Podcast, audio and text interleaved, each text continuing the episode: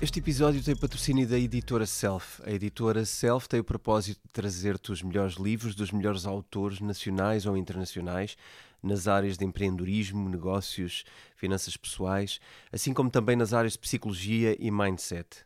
Tudo isto para que a tua vida seja mais fácil e para que possas criar o teu próprio caminho de aprendizagem ao longo da vida. Praticamente todos os livros são best-sellers internacionais e partilham entre si um mindset de nós aprendermos as técnicas que nos ajudam a lidar com os nossos desafios. Eu pessoalmente sou um ávido leitor destes livros, seja porque quero ter uma vida mais saudável ou porque quero ter umas finanças pessoais mais sólidas, uh, ou seja porque quero ser mais produtivo para aproveitar melhor o tempo da minha vida dedicando às coisas que eu mais gosto.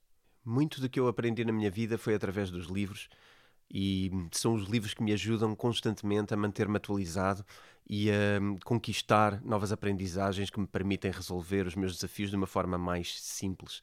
Um, muitas pessoas perguntam-me frequentemente um, o que é que eu leio e que livros leio. Uma das formas fáceis de perceberem o que eu leio é também pesquisarem o catálogo da Self e lá encontrarão muitas das coisas que eu vos recomendaria se fizesse essa lista. Portanto, se querem encontrar os livros da Self, podem pesquisar em www.editoraself.pt e podem usar o cupom de desconto Bitcoin Talks para terem 10% de desconto adicional em qualquer compra que façam no site da editora Self. A leitura é provavelmente uma das coisas mais determinantes no teu percurso e na tua carreira e é sem dúvida das experiências mais transformadoras que podes ter na tua vida. Portanto, usa o cupom Bitcoin Talks no site www.editoraself.pt. Olá, vamos tirar aqui um minuto para desejar-vos um bom Natal de uma forma diferente. Eu decidi no meu Instagram fazer um giveaway onde vamos oferecer-vos duas coisas únicas e fantásticas. Uma é um exemplar do livro do Almanac do Naval Ravikant. Uh, outra é uma t-shirt oficial do nosso podcast, o Bitcoin Talks. Uh, para ganhar isto é só seguir as instruções que estão no meu Instagram. Vai estar ativo durante uma semana, portanto, este, entre este episódio e o próximo episódio do Bitcoin Talks, podem se candidatar a receber estas duas ofertas magníficas que temos para vocês. Este livro eu gostava de especialmente destacar uh, a ideia de se tratar uh, de um livro que é de um investidor filósofo. O Naval Ravikant partilha sabedoria. Ele é muito sucinto na forma de partilhar. É um livro de fácil leitura. Uh, e eu acho que tem ensinamentos preciosos para quem uh, procura investir, mas principalmente investir em si, uh, na sua felicidade, mas investir também em negócios, como criar negócios, como fazer as coisas de uma forma eficiente na vida. São partilhas que podem parecer mais de negócios do que sobre a vida, mas eu acho que se aplicam a todas as áreas da nossa vida de uma forma bastante abrangente. E, portanto, fica a minha recomendação de leitura oficial para este Natal. Se por acaso já têm o livro, aproveitem para participar e depois oferecê-lo, porque eu acho que ainda chega a tempo do Natal à vossa casa. Participem, as instruções estão no meu Instagram, é só seguirem o post, verem as instruções abaixo, participarem e boa sorte para vocês. E desde já, porque já estamos em época de natalícia, um bom Natal para todos. Então, bem-vindos a mais um episódio do Bitcoin Talks. Hoje vamos falar sobre o mercado, vamos falar sobre o FTX, vamos falar da fuga das private wallets e vamos falar de quais são as consequências que a fuga para as private wallets está a ter no mercado. Vamos falar também um bocadinho do enquadramento atual sobre a inflação e como é que este final de ano provavelmente se vai rolar, desenrolar em termos de cotações.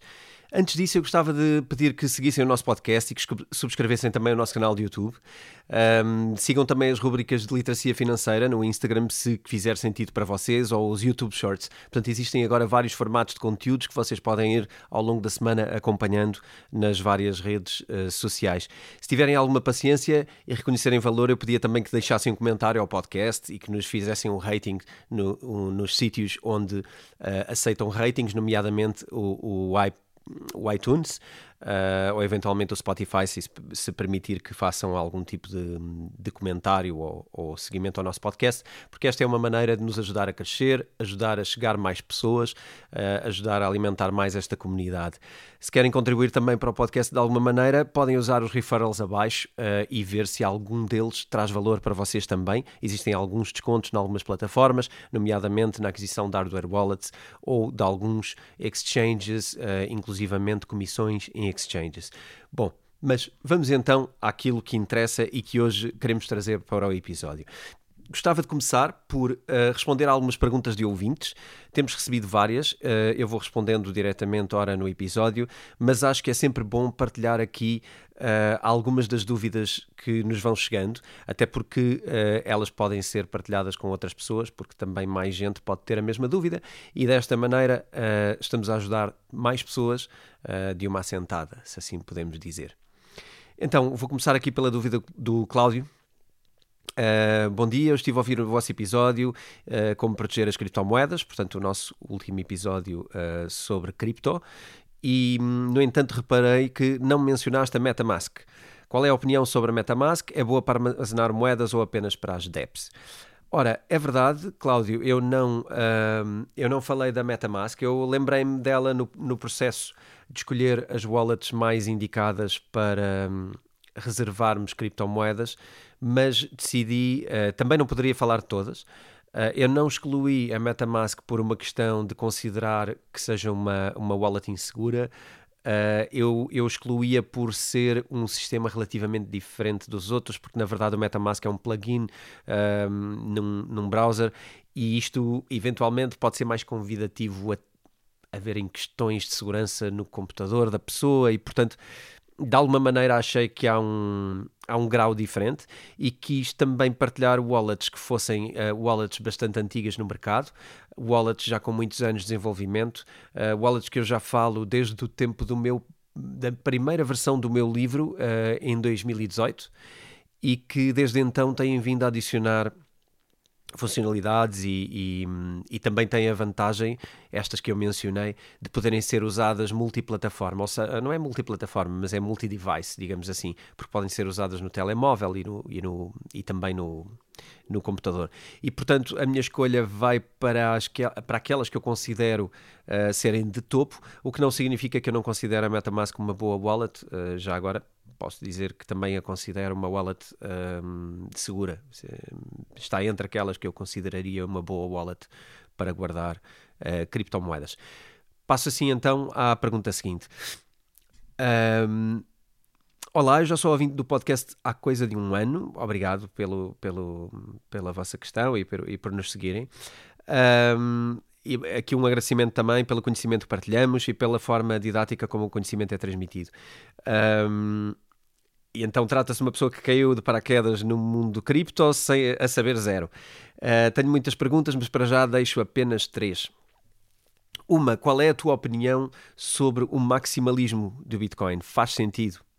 Eu acho esta pergunta muito interessante porque pode nos trazer aqui um assunto para, para, para o podcast que eu acho que é importante uh, de vez em quando uh, trazermos.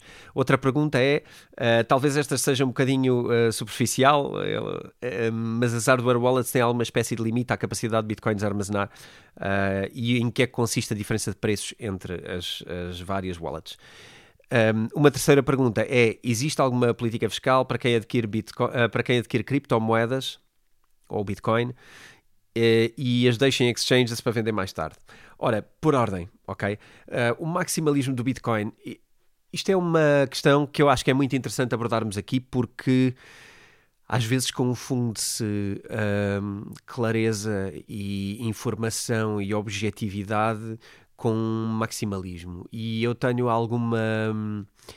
Eh, eu não sei se sou eu que tenho, mas eu acho que eu defendo que todos deveríamos ter alguma dificuldade uh, parece-me a mim, com, com etiquetas que colocamos em pessoas, em grupos de pessoas, em formas de pensar uh, e correntes de pensamento.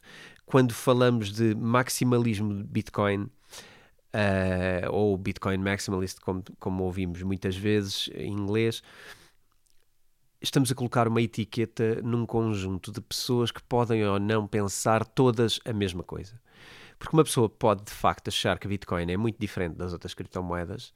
Uh, e, no entanto, ser maximalista pode-se misturar com uma pessoa que não vê mais nada à frente senão Bitcoin e que acha que o mundo devia funcionar todo com Bitcoin e que devia acabar todo o resto e não haver alternativas. E, portanto, eu acho que a resposta depende sempre do que é que queremos dizer exatamente com maximalismo de Bitcoin, a palavra maximalismo a mim re remete para uma atitude radical. Uh, e depois eu acho que as pessoas banalizam o uso da palavra a dizer eu sou um maximalista de Bitcoin. e depois vamos a conversar e afinal não é bem assim. Portanto, uh, eu acho que qualquer atitude maximalista uh, traz uma etiqueta atrás, etiquetas é mau, e se nós temos uma etiqueta é porque somos um bocadinho fechados a tudo o resto. Então eu acho importante uh, falar sobre isto de uma forma um bocadinho mais, mais concreta, porque dizermos que somos maximalistas de Bitcoin na verdade não quer dizer nada. És maximalista, mas o que é, que, é que fazes no, no, no, o que é que fazes perante a situação A? O que é que fazes perante a situação B? Ok? Eu acho que a resposta mais curta possível a este, a este tema de maximalismo seria: na verdade, uh, se ser maximalista é dizermos que a Bitcoin encerra em si uh, características muito mais relevantes do que qualquer outra criptomoeda para o mundo em que nós vivemos hoje, então eu diria que faz sentido ser maximalista. Porque de facto a Bitcoin traz características ao dinheiro e ao token e à sua blockchain e à inovação que são coisas necessárias para o mundo de hoje e que mais nenhuma criptomoeda consegue cumprir com a eficácia e com a credibilidade que a Bitcoin consegue fazer. E portanto, aqui, Bitcoin, sim, eh, maximalista no sentido de que não há nada comparável a Bitcoin. E de facto não há. Não há nada que seja capaz de igualar ou ultrapassar Bitcoin naquilo que é o seu objetivo. Um, e já, enfim, quem queira depois investigar um pouco melhor o porquê uh, desta, desta, desta afirmação, isso é procurar mais atrás, nos episódios mais atrás, eventualmente no livro e noutros materiais que eu fui preparando, mas basicamente é o beabá do Bitcoin e porquê é que Bitcoin é tão importante, porque é que tudo nasce a partir daqui.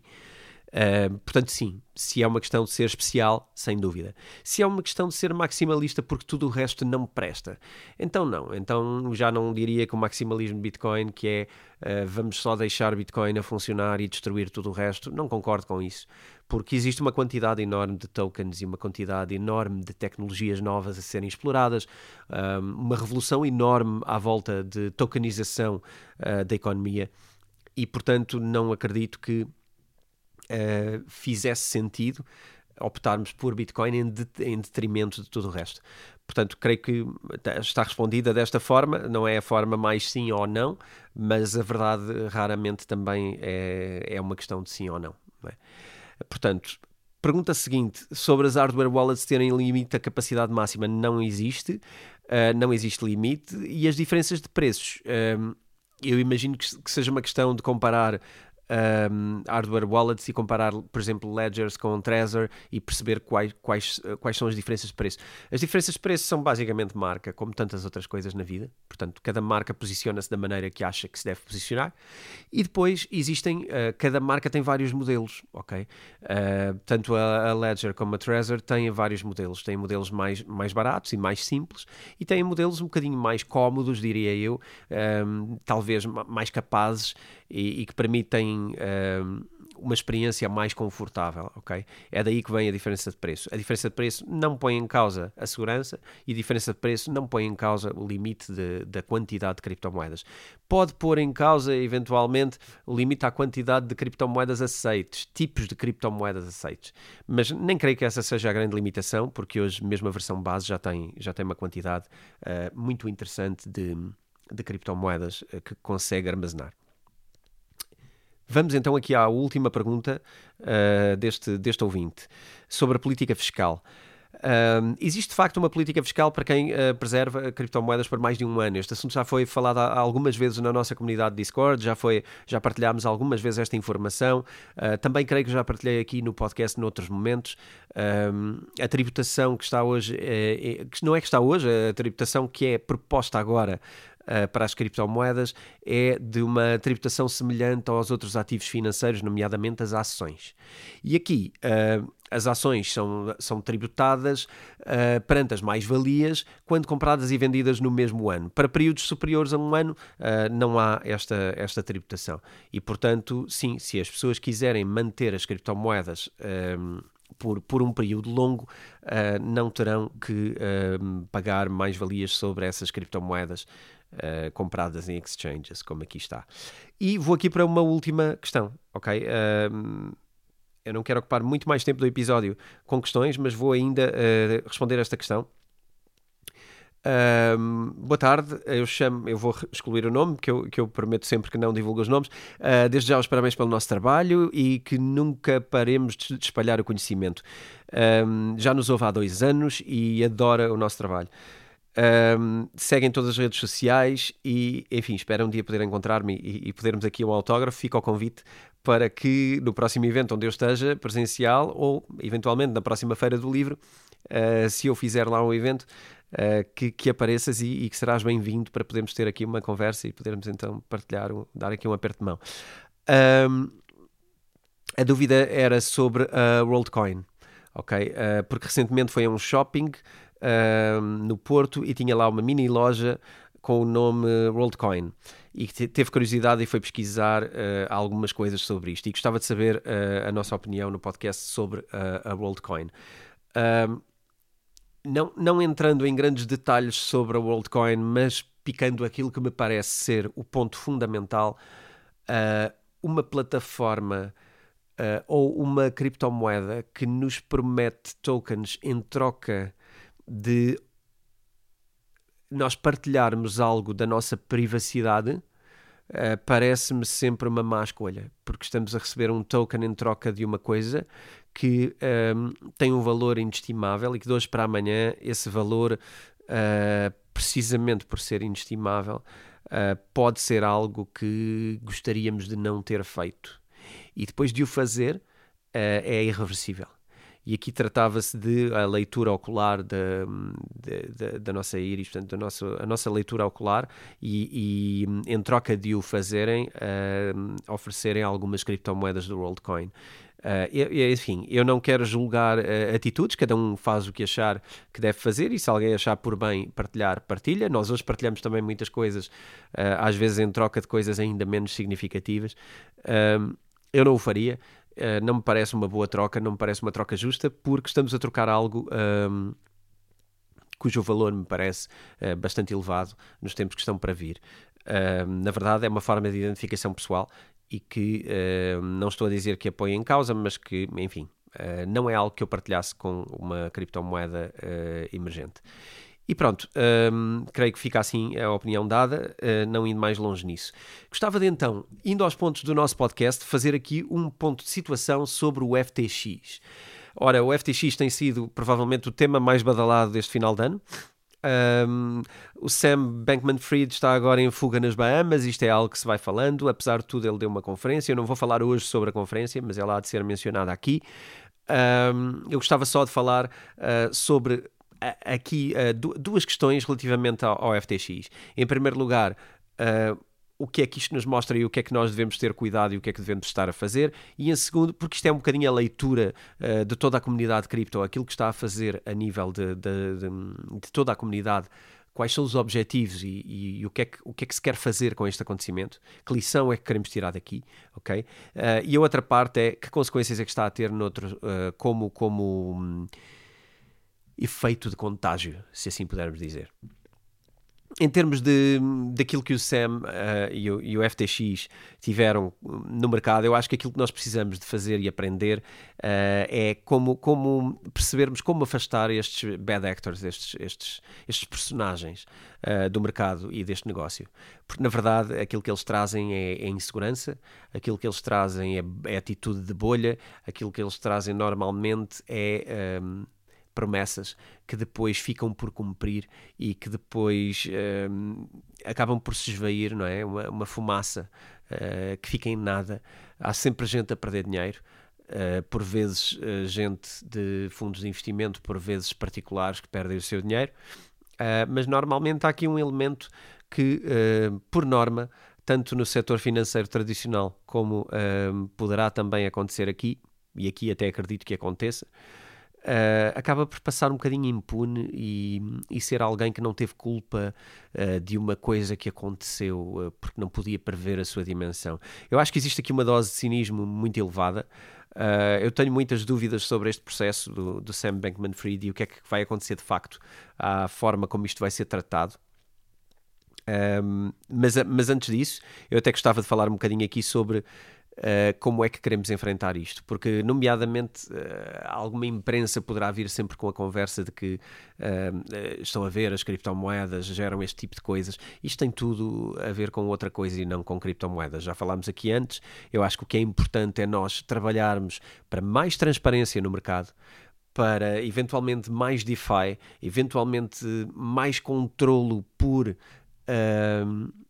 Por descentralização e menos controlo por pessoas individuais. Okay? Existem N uh, resquícios uh, que vêm agora uh, sobre este passado do, do FTX, eh, nomeadamente a quantidade de empregados que ele tinha no, no, FTX e no desenvolvimento, que eram apenas 12 pessoas, ao contrário do que se possa pensar, tinha 12 engineers de programação, o que é manifestamente pouco. E o que faz pensar hoje que, se calhar, o grande objetivo não era criar uma grande máquina e um grande desenvolvimento, se calhar o grande objetivo era esconder o calote que ele estava a dar a todos os seus clientes. E sendo assim, quanto menos pessoas estivessem envolvidas neste, neste, neste esquema, quanto menos pessoas estivessem envolvidas, menos pessoas poderiam divulgar o que se passava. Mas enfim, tudo isto há de vir mais ao de cima. Eu não quero explorar este tema profundamente uh, em mais nenhum episódio. Eu quero é vir trazer uh, ao longo do tempo uh, vir trazendo ao longo do tempo aquilo que se for passando relativamente ao, ao, mercado e à informação que vem do mercado. Um, gostava de reforçar esta ideia de que devemos descentralizar e devemos criar maior transparência, porque isto não acontece só aqui, não é? Já sabemos. Sempre que há centralização, há, há muito dinheiro a circular uh, de, de, com o critério um, apenas das poucas pessoas que o controlam e que têm o direito de decidir sobre ele.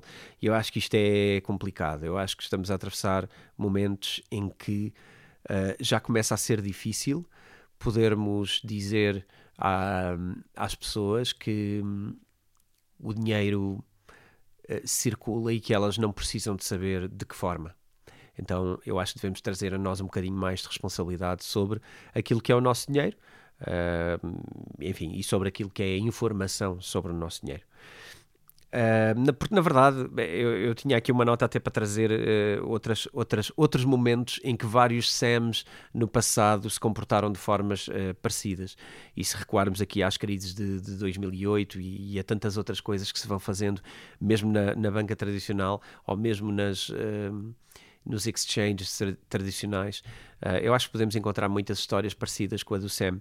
E na verdade, isto não é uma história de criptomoedas, isto é uma história de uma pessoa uh, que teve aqui um sonho que envolveu uh, prejudicar algumas pessoas. E isso é sempre um, doloroso e é sempre de evitar. Então, uma dúvida que eu tenho e que gostava de trazer aqui para estarmos atentos é de que forma é que vai ser tratado este caso do Sam Bankman-Fried. Eu vou, eu vou acompanhar especialmente de perto este, este caso, do princípio ao fim, para perceber como é que não só a narrativa da imprensa, mas também uh, as várias instâncias que podem fazer audições e que vão pedir audições ao Sam, uh, como é que vão gerir tudo isto e como é que ele sai no fim uh, desta imagem tendo feito o que fez. Eu gostava uh, de, de, garantir que consigo vir aqui entregar ao longo do tempo uh, todos os passos desta narrativa, porque eu tenho alguma sensação e também já tive algumas conversas com isso, inclusive uh, sobre isso, e, que provavelmente vamos voltar a tê-las aqui para a semana com o Rui Queiroz do Discord, do, do Community Manager do nosso Discord, no episódio de princípios. Provavelmente vamos falar destas coisas, porque isto tem muito a ver com comunidade, tem muito a ver com sociedade e, é, e são esses os temas que vamos, que vamos uh, abordar no próximo, no próximo episódio. Uh, eu tenho alguma sensação, e esta ideia até surgiu uh, numa conversa com o Rui, uh, creio que até foi ele que trouxe isto, que é a ideia de parecer estarem a tratar o Sam com alguma ingenuidade, como se fosse algo que aconteceu e do qual ele não tem culpa. que era uma máquina demasiado grande e ele viu-se numa coisa muito complexa eu, eu tenho uma grande dificuldade com, com isto, porque o SEM, inclusivamente, era quem estava a querer uh, impor regulamentação no mundo das criptomoedas, fazendo lobbying com o governo, uh, com, contribuindo e sendo o segundo maior contribuidor para a campanha uh, do, dos republicanos, tendo ele dito que também contribuiu com igual valor para a oposição. Portanto, Uh, alguém que uh, faz lobbying co com, os governos e que procura uh, inclusivamente denegrir alguns parceiros de negócio, ou pelo menos algumas pessoas que foram parceiros de negócio, parece-me alguém que está muito no controle, ou pelo menos se acha muito no controle daquilo que está a fazer. E as propostas de legislação são muito claras e são muito profundas no que diz respeito ao que é que deve ou não ser autorizado. Então parece-me que há aqui um, um cordeiro um lobo com pele de cordeiro agora conveniente para as, as uh, audições que vai ter que fazer com as várias instâncias onde, onde vai ser chamado. Vamos ver como é que se sai disto e vamos ver até que ponto até que ponto o Sam tem conexões que lhe permitem sair disto com uma, com uma leve reprimenda. Vamos ver o que é que lhe acontece. A verdade é, mesmo que o Sam saia disto sem quaisquer consequências, há várias coisas que não saem disto sem consequências. E uma delas é o mercado cripto, que tem estado em queda. Outra é, por exemplo, o BlockFi, que já vinha com graves problemas de trás. A falência já era mais ou menos sabida e o BlockFi foi mais uma das falências uh, desta altura. Uh, o efeito de contágio uh, também já afetou outros exchanges que, que, nem vou mencionar porque são coisas mais pequenas, mas há um que eu não quero deixar de, de falar aqui. Aliás, há duas situações. Uma é a necessidade do Binance um, que se sentiu na responsabilidade de criar um fundo uh, para apoiar situações como o FTX e, portanto, um fundo que os exchanges pudessem recorrer em momentos de uh, graves dificuldades. E, portanto, o Binance chegou, chegou-se à frente, vamos dizer assim, a, a, a bom português, chegou-se à frente no sentido de criar esse fundo e contribuir para ele. Uh, creio que até ao momento com 2 bilhões, o que é uma quantia muito interessante para avançar assim em tão pouco tempo. Um, gostava de falar é de um caso que me parece que pode ser grave um, que é, que é, e que pode funcionar por contágio, que é a Genesis. Uh, eu consegui uh, reunir aqui alguma informação. A Genesis, que era gerida pelo, pelo Barry Silver, uh, era e é, que é da Digital Currency Group, portanto, muitas vezes mencionada como DCG. A Digital Currency Group é também a proprietária da, da Grayscale, um, um dos maiores uh, whales, se podemos dizer assim, uma das maiores baleias de, de, de, criptomoedas, no sentido de ser uma das empresas que mais adquiriu Bitcoin nos últimos três anos. Uh, aqui a questão tem a ver com a, com a GBTC, portanto com a Genesis Bit, uh, Bitcoin. Ela é, um, é, neste momento a maior instituição de empréstimo de criptomoedas. Okay? Isto não é um, isto é um peso pesado do mercado. E trabalha muito com instituições. A Grayscale o que fazia era comprar Bitcoin e depois vender em formato que as instituições pudessem comprar, porque nos Estados Unidos as empresas e os trusts e os funds não podem comprar ativos reais, não podem comprar Bitcoin diretamente, têm que comprar uh, uma representação de Bitcoin. Uh, algo como se fosse um ETF de, de, Bitcoin. Eles não conseguiram ainda ser um ETF de Bitcoin, uh, mas uh, esse era um dos objetivos também da, da Grayscale.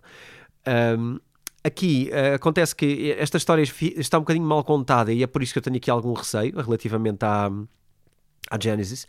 Uh, há aqui alguma nuvem, uh, se de facto a Genesis está com profundos problemas e, e se já não se vai safar, ou se de facto a Genesis vai conseguir uh, passar por, esta, por este deserto, fazer esta travessia do deserto, que me parece difícil. o que acontece aqui é que o que foi anunciado inicialmente na Genesis foi que tinham uma perda de 7 milhões uh, com a Alameda Research, portanto, do, no caso do FTX. Uh, mas depois descobriu-se que, passado dois dias, percebeu-se que, uh, afinal, um, foram perdidos 175 milhões uh, numa, num tra numa trading account no FTX. Portanto, não foi só os 7 milhões do Alameda Research, foram 175 milhões também uh, numa trading account no FTX. Uh, no dia 16 de novembro, deixaram de permitir uh, levantamentos na, no, no, na Genesis. No dia 17 anunciaram publicamente que precisavam de um bilhão de dólares. Portanto, isto, isto é uma escalada que dia após dia uh, estávamos a ver Genesis a ruir de um dia para o outro. Dia após dia a gravidade da, da situação era cada vez maior. Primeiro 7 milhões, depois afinal descobriu-se que eram 175 milhões, depois no dia seguinte deixou de permitir uh, levantamentos de capital da plataforma, no dia 17 anunciou que afinal precisam de um bilhão de dólares para sobreviver, no dia 22 uh, dizem que precisam do bilhão de dólares ou vão abrir uh, falência. Uh, passado mais um ou dois dias, baixaram o seu pedido de financiamento para 500 milhões e agora anunciam que precisam de 500 milhões para manterem-se abertos e estão nesta, neste processo de conseguir investimento para, este, para chegar a este número e poder assim manterem-se ativos. Uh, Vamos ver o que é que acontece. Não há aqui uh, grandes certezas ainda. Há uma grande certeza do meu lado. Se o Grayscale cair, uh, vamos ter uma, uma grave dificuldade. Porque a Grayscale tem uma quantidade uh, de Bitcoin elevadíssima e, e, inclusivamente, uma das coisas que irá acontecer seguramente é liquidar essa, essa Bitcoin no mercado e, e essa essa garantida abundância de Bitcoin a entrar no mercado vai, vai, sem dúvida nenhuma, trazer o valor da Bitcoin muito mais para baixo. Porque à medida que a oferta vai aumentando, uh, das duas, uma. Ou tínhamos uma procura elevadíssima por Bitcoin ao mesmo tempo e uma coisa compensava a outra, não é? À medida que tínhamos um grande, um grande pack de Bitcoins a serem oferecidos para venda no mercado, teríamos uma equivalente compra uh, do mesmo volume, sendo que isto não é minimamente uh, previsível que conseguíssemos igualar as duas coisas. O que iríamos ter é uma oferta acrescida àquilo que temos hoje, que já é uma tendência de descida de valor, e iríamos ter aqui uh, uma procura, se calhar, ainda mais baixa, porque a falência da Grayscale e da Genesis e deste grupo inteiro iria trazer ainda mais desconfiança, ainda mais medo e a atirar para o futuro a decisão de poderem comprar criptomoedas ou atirar para o futuro, dizer não, eu vou vender agora e vou comprar quando tiver mais barato. Então, uh, parece-me muito perigoso e parece-me que devemos estar muito atentos a isto. Uh, uma coisa não vive sem a outra. E agora o grande tema, uh, o grande tema do dia, que é a fuga para os private wallets para tentar aqui ilustrar um bocadinho uh, a dimensão desta fuga das private wallets, eu partilho, eu partilho aqui um, um gráfico onde podem consultar uh, os, últimos, uh, os últimos tempos em termos de criptomoedas e dá perfeitamente para perceber que hum, houve, houve um movimento crescente até janeiro, uh, uma tendência crescente até janeiro de 2022, com algumas oscilações uh, grandes, mas que a partir de janeiro de 2022 percebe-se uh, uma grande queda de valor de criptomoedas em exchanges, o que significa que desde o início deste ano que a tendência do valor em exchanges é de baixa. Mas é assim, isto é uma tendência, isto não seria um grande problema, isto não seria hum, complicado para as exchanges lidarem, porque é uma cadência, é uma descendência relativamente lenta, como se pode ver uh, no gráfico. Aquilo que me parece mais preocupante são retiradas uh, de valor muito elevadas e muito repentinas. E algumas coisas deixam-me preocupado, nomeadamente, uh, por exemplo, em 48 horas, apenas 48 horas, um, foram retirados do Binance 1,5 bilhões uh, em Bitcoin. E, portanto, isto é um valor muito alto e que pode deixar uh, alguns exchanges comprometidos. Também. Um, aqui, enfim, e agora passar ao outro ponto, mas eu acho que era importante perceber que este, este valor uh, tem crescido muito e são muitos os exchanges que estão a perder liquidez através deste, deste movimento dos clientes. E, portanto, uh, nós não sabemos, nem temos muita forma de saber, na verdade, uh, quais deles é que têm capacidade para sobreviver a esta retirada de valor. E, portanto, isto acaba por ser quase uma bolha invertida, não é? Porque se um exchange já poderia estar em dificuldades, esta corrida à retirada do valor do exchange só vai trazer mais pressão negativa uh, no exchange. E, portanto, à medida que as pessoas se assustam e que veem que o exchange perde valor, perde valor, começamos a duvidar sobre todos e mais alguns exchanges que possam existir e afinal de contas uh, começamos a não confiar em nenhum, será que sim, será que não e vamos retirar os valores e essa sim é a maneira como eles vão acabar por uh, ter graves problemas uh, é se nós de facto retirarmos mesmo os valores do, do exchange. Gostava também um, de falar aqui de uma, de uma situação um, que é mais uma, uma, uma, história do que propriamente uma, uma, preocupação, porque já está resolvido, mas o próprio Binance teve uma movimentação uh, enorme de, de criptomoedas, de, de 2, 2 bilhões, um, e que durante, durante algum tempo uh, o mercado ficou em pânico sobre o que é que estava a acontecer também no Binance, porque houve um movimento para uma wallet, uma wallet desconhecida, e o valor tinha saído de uma wallet do, do exchange.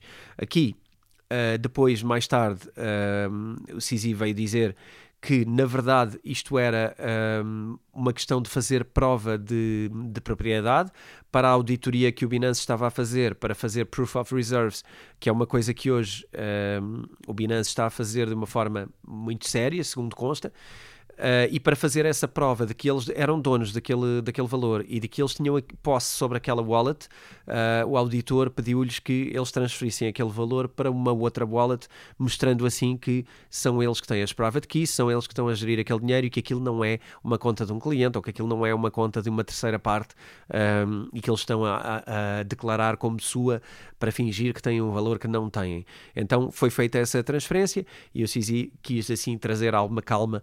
Uh, ao, ao mercado o CZ, portanto o líder do, do Binance, uh, alguma calma ao mercado ao dizer que uh, não se preocupem, isto faz parte do, do nossa prova de, de, reservas. Estamos a querer provar que temos reservas e apresentar auditorias uh, fidedignas. Ok? Um, enfim, é assim que vai o mercado. Eu gostava de partilhar aqui mais um dado, uh, perdão, mais um, um elemento que temos falado e, e, que é badalado no dia a dia com, com bastante uh, frequência, que é o tema da inflação. Nós, uh, nós trouxemos o tema da inflação muito antes de, de, dele começar a ser tema sequer uh, na, na, grande comunicação, nos telejornais e nas, e nas televisões e jornais por aí fora. eu gostava de, de relembrar que as primeiras vezes que falei aqui de inflação, e quem, quem estiver a, ouvir ou for a ouvir episódios uh, anteriores e, e, muito anteriores, se calhar mais de um ano atrás, uh, vai-me ouvir a falar de inflação de dois dígitos, o que na altura era impensável. nós estávamos ainda a tentar convencer toda a gente de que estávamos e estaríamos com inflações até 2%. Ora bem, a verdade é que hoje na Europa estamos com uma inflação de cerca de 10%. Uh, esta é declarada, portanto, se, uh, já sabem, quem viu o episódio sobre a inflação e quem não viu, vá ver agora, é totalmente oportuno e não está minimamente ultrapassado. Uh, o episódio da, da, temporada anterior, procurem por favor o número do episódio, onde eu falo da inflação. São vários episódios, mas, mas alguns eu abordo esse tema mais diretamente. nesses temas eu também explico que a inflação que nós vemos, o númerozinho que, que nos apresentam, não é bem uma inflação real. A inflação real é muitas vezes uh, quase 8 a 10 dígitos acima disso. Portanto, se na verdade estamos a assumir uma inflação de 10% agora, eu estaria confortável para dizer que se calhar estamos mais os 18 do que os 10 na realidade, porque isto tem muito a ver com a forma como ela é medida e a forma como é medida uh, não pretende que ela seja especialmente empolada ou, ou elevada. E, portanto, essa fórmula, uh, que é o CPI, uh, tem vindo a mudar o CPI, ou em português, o índice, de preços do consumidor, tem vindo a mudar ao longo dos anos e, portanto, hum, é, é, modular e é, eh, de alguma maneira, hum, para termos um número mais conveniente, digamos assim. No entanto, é importante percebermos uma coisa, porque eu acho que isto vai ser determinante para a frente. A inflação na Europa já ultrapassou a inflação nos Estados Unidos. Nos Estados Unidos, a inflação declarada é cerca de 8% e a nossa é cerca de 10% a nossa com tendência para subir, uh, a americana não, não temos a certeza, mas eu diria que uh, esta, esta última atualização às taxas de juros no final do ano uh, vai mostrar qual é a, a sensação ah, verdadeira que existe no governo americano ou no, ou no Tesouro sobre a inflação, se ela está a subir ou não.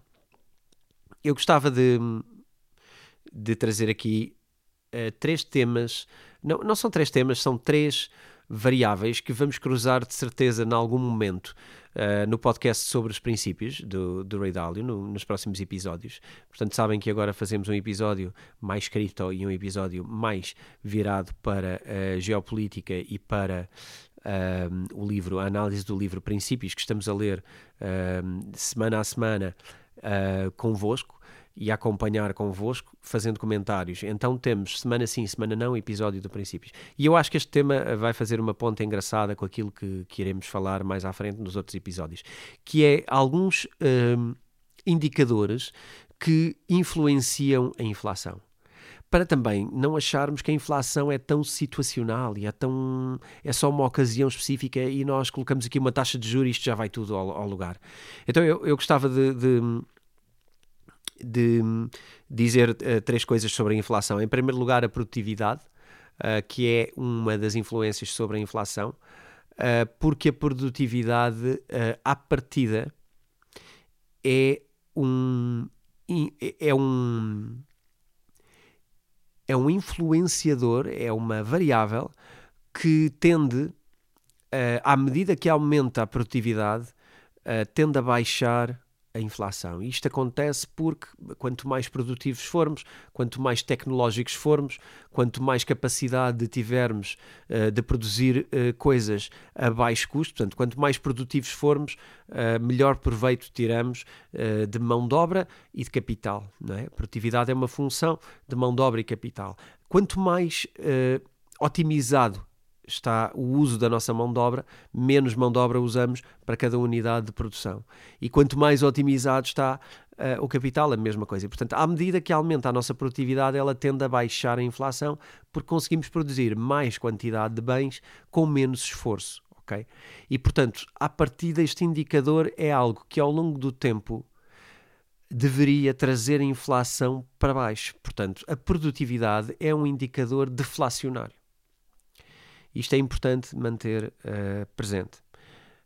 Um, outra coisa que baixa a inflação é as supply chains, portanto, a logística mundial. Uma logística global um, permite que possamos ter bens produzidos noutros lugares e que eventualmente possam ser produzidos com melhor otimização do que os produzidos no nosso lugar. E, portanto, dá-nos acesso a uma competição de preço. Competição de preço por sítios que consigam eventualmente ser mais produtivos.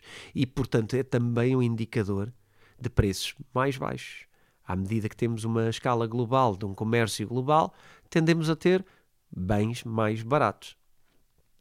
E depois temos aqui uma coisa inversa, uh, um indicador que funciona ao contrário, que é o envelhecimento uh, da população. E eu achei muito giro. Uh, e isto acontece porquê? Porque, à partida, o, o envelhecimento traz menor consumo e menor, menor,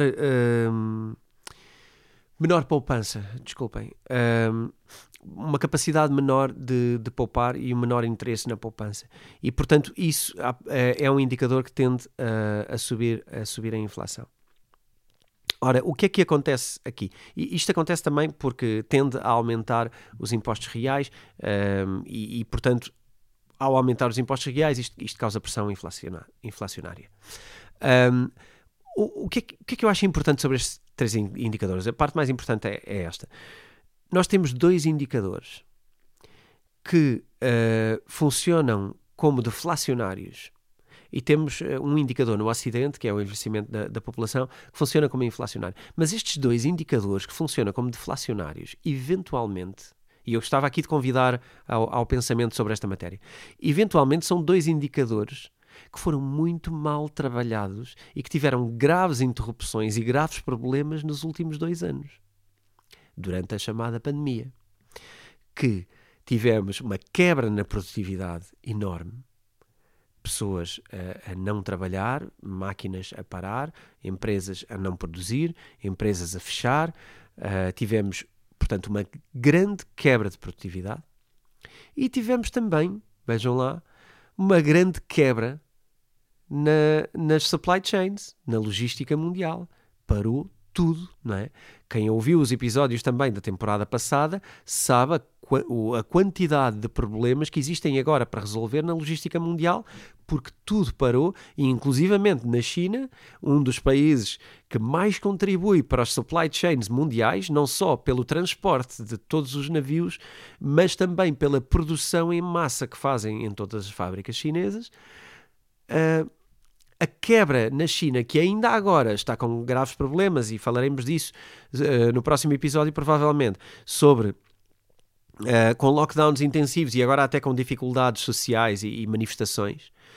Uh, mas a quebra das supply chains teve a ver com estes dois anos de pandemia para trás, porque tudo parou tudo parou, os portos pararam, eh, não havia contentores para transportar coisas, não havia atrelados para levar contentores, portanto isto faliu pelas coisas mais incríveis que possam imaginar. Uh, as pessoas deixaram de trabalhar, houve uma enorme uh, quebra na mão de obra associada à logística, uma falta enorme de camionistas, uma falta enorme de pessoas para a logística e tudo isto parou o mundo. Ora, se estas duas coisas eram coisas uh, intensas e se eram coisas que sofreram graves danos durante uh, o período de, de, dois anos anterior a este, parece-me que as causas da inflação estão aqui bastante patentes nestes dois indicadores. Eu não estou a dizer que sejam os únicos indicadores importantes, haverá também indicadores de eventualmente dificuldades na energia, mas lá iremos também, porque a energia também teve aqui quebras. Uh, esta dificuldade que estamos a ter agora na origem da energia, isto uh, não tem uh, só a ver com a história da, da Rússia, nem com a guerra da Rússia, nem com a dificuldade da Rússia em trazer energia para a Europa. Existem aqui outros indicadores que falaremos mais à frente. Não hoje, deixaremos para outros dias. Mas a energia também vem de algum lugar. Uh, mas aqui parece-me importante percebermos que a produtividade e as supply chains, se estivessem a funcionar devidamente durante os dois últimos anos, talvez não tivéssemos uh, chegado a uma inflação desmedida que temos hoje. Okay? Fica aqui o pensamento, porque parece-me que não, isto não é muito mencionado uh, e parece-me que, na verdade, às vezes fala-se pouco de factos e muito de boatos. Então eu gostava de, de trazer esta informação. Agora, Vamos à parte que nos deixa aqui um bocadinho mais, mais tristes, nós que eh, gostamos de vibrar com as criptomoedas e queremos ver eh, materializado aquilo que é a nossa crença de que eh, as criptomoedas têm muito para acrescentar ao mundo e que por isso têm um valor grande para a sociedade. Parece-me a mim que o mercado vai se manter uh, em baixa durante algum período e pede-se aqui alguma paciência, ok? Uh, eu fiz de facto um episódio chamado Paciência há algum tempo, ele, ele mantém-se. Uh, eu acho que precisamos ainda de manter esta paciência por mais tempo. Isto não é só por causa dos eventos do FTX, é por causa de algo muito mais, uh, muito mais geral. Temos, uh, temos aqui a dificuldade de que por algum por um período prolongado de tempo Uh, eu tenho ouvido alguns uh, investidores de venture capital, uma área que eu vou tentando até acompanhar, uh, e percebo que o entusiasmo e a dificuldade e a aposta que estão a fazer em cripto um, regressa agora com um bocadinho de pé atrás. Há aqui uma dificuldade e há aqui alguma perda significativa de dinheiro uh, pela parte do venture capital que apostou em pessoas como o Sam Bankman-Fried e que agora uh, vai ter alguma dificuldade em, em colocar, uh, em colocar se calhar a mesma quantidade de, de, valores noutros projetos que queiram aparecer. E portanto isto parece-me que vai esvaziar aqui um pouco uh, a capacidade de investimento dentro do ambiente cripto, ok? Parece-me que isto é uh, garantido. Também me parece que as pessoas continuam uh, com os seus tokens e, portanto, não há muita liquidez, não há, muita, não há muito volume no mercado, nem de compra nem de venda. Uh, acho que estamos todos a tentar perceber um bocadinho para onde é que o mercado vai. Isto não acontece só nas criptomoedas, mais uma vez, isto vem exatamente em par, uh, a par com os mercados tecnológicos, as ações mais tecnológicas, também com um comportamento parecido. onde há alguma dificuldade e, e, e que se consegue perceber que vêm aqui tempos um bocadinho difíceis. Uh, eu diria que isto se vai, se vai prolongar. Acho que este receio uh, do investimento vai se prolongar. Acho que poderão acontecer mais uma outra má notícia e isto poderá também prolongar uh, a espera por, por dias mais, mais solarengos. Acho que este medo do futuro, medo da geopolítica, medo, medo de uma guerra mais com, com alcance maior, Uh, seja esta guerra, sejam outras. Eu já várias vezes falei que, uh, uh, em vários episódios, já várias vezes disse que muitas vezes uma guerra não tem que ser essa. A, primeira guerra que surge não tem que ser a guerra que traz o grave problema. Podem, isto pode ter sido só esta guerra Rússia que está a acontecer agora na Europa, com a Ucrânia. Pode não ser a verdadeira guerra, pode ser aquilo que convida a uma instabilidade que já se vai sentindo noutras zonas geográficas uh, e que se pode intensificar, nomeadamente uh, em Taiwan, nomeadamente uh, Iraque, Irão. o Irão está extremamente instável também com causas sociais e estas coisas funcionam muito por contágios e por oportunidade. E, portanto, eu, eu, eu gostaria de convidar também a estarmos atentos a estes, estes desenvolvimentos, não, não às notícias que vão aparecendo, talvez seja um pouco. Um, tempo mais, mais desperdiçado, mas perceber as motivações destes países e em que estados e em que estádios uh, do seu, dos seus impérios é que eles se encontram. Em que, em que momento é que se encontram estes países e já estavam ou não numa fase de ruptura uh, e é ou não inevitável que ela aconteça, uh, que poder é que estas pessoas ainda têm com as suas populações? E, e que quesílias é que existem entre países? E parece-me a mim que devemos ter aqui alguma, alguma cautela sobre o que possa vir a acontecer nos próximos, uh, nos próximos tempos. E, portanto, uh, atenção não só a este desenvolvimento desta guerra, mas também ao desenvolvimento de outras guerras. Porque isto, de facto, vai influenciar a nossa expectativa sobre investimentos e devemos ter muito cuidado uh, para não. não irmos demasiado ao encontro daquilo que é uh, o previsível, porque lá está, a história, a história não se repete, mas rima, não é? Ou seja, estes ciclos de mercado, eles não são sempre iguais e, portanto, não, não devemos esperar que agora uh, vamos colar uma curva antiga por cima da curva que está a acontecer agora e vamos replicar isto porque vai acontecer a mesma coisa daqui a um mês ou dois, porque o mais certo é que não aconteça. Portanto, atenção, virá uma recuperação, não há dúvida, uh, quando vamos lendo e vamos medindo e vamos ajustando a máquina, ok? Parece-me uh, a mim que estes próximos meses, uh, este próximo quadrimestre será uh, difícil. No muito curto prazo, e já que estamos a falar de, de, de mercado, no muito curto prazo, eu, eu acredito que possam, possa acontecer uma de duas coisas. Isto é difícil prever qual na verdade, na verdade também não, não é a nossa prática prever, não é? Mas é, é difícil eh, apostar na alguma e, portanto, eu acho que é importante ter mais informação. Uh, mas pode acontecer uma subida típica de fim de ano e de Natal, uh, onde, onde as pessoas estão mais uh, interessadas e mais predispostas para fazer investimentos. é comum haver uma subida de final de ano nos investimentos. também isto vem por tradição quase quase no subconsciente quase, porque coincidia com a altura em que eram apresentadas, uh, apresentados resultados nas empresas e portanto era normal que houvesse uma subida no final do ano. Hoje faz menos sentido, porque os, os resultados são apresentados mais vezes durante o ano, mas, uh, enfim, mesmo assim existe, eu acho que esta, esta, este subconsciente que convida a investir no final do ano, isto pode acontecer. Uh, no entanto, há aqui uma coisa que me parece que temos de ser pragmáticos. Uh, é provável que os juros voltem a subir agora no final do ano e é possível que subam mais do que aquilo que era previsto. E se isto acontecer, garantidamente temos mais uma quebra no final do ano. Portanto, uh, enfim, não quero aqui dar dicas para nenhum tipo de investimento. comprem agora ou vendam agora, porque de facto, no muito curto prazo, isto, isto está totalmente em aberto e pode ir totalmente para um lado ou para o outro. No médio prazo, eu, eu, apostaria mais que as coisas vão cair no médio prazo. E aqui falaria nos próximos, uh, no próximo quadrimestre, eu tenderia a achar, uh, dado aquilo que está a acontecer e dado aquilo que me parece que é provável nos próximos tempos, uh, é que o mercado ainda caia um pouco mais, não só as criptomoedas, como também o Nasdaq, na parte do, dos, das ações, especialmente das tecnológicas, e acredito que haja aqui uma margem para cair, se calhar para cair dois dígitos. Portanto, vamos ver o que é que acontece.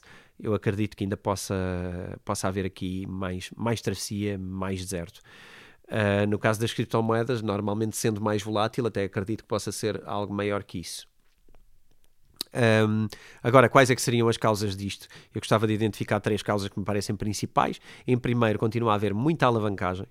Um, há muita alavancagem no, no mercado cripto. Uh, continua a haver muito shorting e isto pode tender para baixo uh, o mercado, vai pesar garantidamente para baixo o mercado. Há investidores uh, institucionais, uh, e aqui fazendo já a, a, colagem com a segunda, porque o primeiro tem mais a ver com a alavancagem, o segundo tem mais a ver com os shorts de, de, investidores, e estes shorts vão sempre tender a puxar para baixo. Ou, ou havendo uma surpresa no mercado de curto prazo, uh, uma liquidação desses investidores que apostam no short em, em, Bitcoin. E isso poderia ser interessante. Isso poderia ser interessante. Um, temos aqui uma causa que tem a ver com esta preocupação energética e eventualmente haver aqui alguma ação mais dura ou mais um, totalitária relativamente à, à mineração.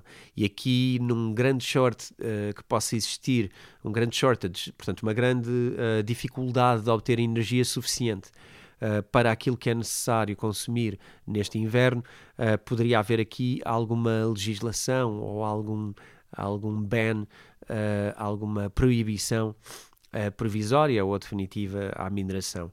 Uh, e isto teria algumas consequências também no curto médio prazo. Portanto, parece-me que este inverno uh, que entramos agora mantém-se, mantemos-nos aqui numa Ice Age, numa idade do gelo, como eu descrevi, uh, mas enfim, isto há que sobreviver, não é? Parece-me a mim que tudo que sobe desce, tudo que desce há de subir e, portanto, é importante mantermos o nosso olhar no longo prazo porque de facto no curto prazo é, corremos muito e andamos muito a fazer muita coisa, a achar que estamos a, a, investir, mas se calhar no curto prazo é importante estarmos mais a contemplar, mais em, em, introspeção para tentarmos perceber o que é que, o que, é que interpretamos do mercado.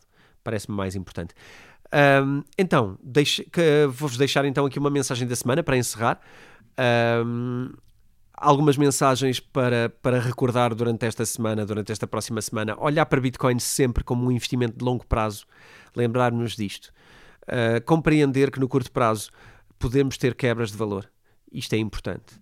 Só investir em valores que sabemos que nos deixam bem uh, com estes cenários. Porque de facto estes são os princípios que eu sempre partilhei sobre, sobre Bitcoin. Sabermos que é algo de longo prazo sabermos que é algo que pode ter quebras e que podemos precisar desse capital e então como é que queremos investir? Investir à luz disto, à luz de sabermos que isto poderá uh, demorar um pouco mais de tempo. Um, recordar aqui os momentos que vivemos a nível internacional, perceber que estamos em momentos de grande uh, instabilidade política mundial Uh, e respeitar sempre uh, a situação económica em todas as decisões do dia a dia. E aqui é um apelo, nomeadamente ao consumo. Nós agora até estamos numa época que convida, convida bastante ao consumo. Uh, eu também não acho que, que de repente nos devemos privar de tudo, mas acho que é bom fazer algo em consciência. É bom cada vez que vamos agora pensar em consumir, em consumir no sentido de comprar coisas ter alguma regra que nos obrigue a, a, ter aqui uma vozinha que nos obrigue sempre a pensar segunda vez antes de, de gastar alguma coisa. De resto, mais uma vez, vinha-vos pedir que sigam o podcast, sigam no YouTube também para crescer esta nossa comunidade. De facto, no YouTube nós somos muito mais pequenos do que no podcast. Nós, uh, já agora, aproveito para partilhar, uh, esta semana uh, estivemos incluídos na lista de, dos 20 podcasts mais ouvidos uh, no ano 2022 na área de negócios e estamos de volta no top 10 uh, dos, dos podcasts mais ouvidos uh, na área de negócios, o que é para nós um prazer, mas temos tanta mais gente para chegar e para contribuir e para ajudar a orientar as suas finanças, que eu gostava que vocês fossem também aqui embaixadores desta, desta equipa. Então convido-vos a seguirem-nos no YouTube, a partilharem os nossos episódios com pessoas que considerem que, que, que estão interessadas e que, e que, podem ver valor naquilo que nós fazemos. Façam os devidos likes e subscrevam, porque isto vai sempre ajudar também aqueles. Um, a algoritmos, a uh, fazerem-nos chegar a mais pessoas. Fica o apelo, se vocês nos seguem é porque acreditam na mensagem, portanto eu também uh, cada vez confio mais que vocês são, são, nossos, uh, são nossos embaixadores, na verdade. vocês que nos escrevem todos os dias no Instagram, também pedir a vossa paciência que eu vou respondendo. eu, eu raramente deixo alguma coisa sem responder. Se por acaso aconteceu, por favor digam, porque eu recupero. Um, e vou respondendo na velocidade que é possível. Agradeço-vos a todos, são todos muito, muito generosos connosco e é por isso que eu estou aqui todas as semanas para dar o meu melhor e trazer a melhor informação e a melhor uh, atitude face aos investimentos que eu, que eu consigo trazer. Um, portanto, com isto, fica o convite, apareçam. Deixo aqui uma mensagenzinha até para a semana. Bom fim de semana para vocês e façam boas decisões e passem o tempo com aqueles que mais amam. Até para a semana.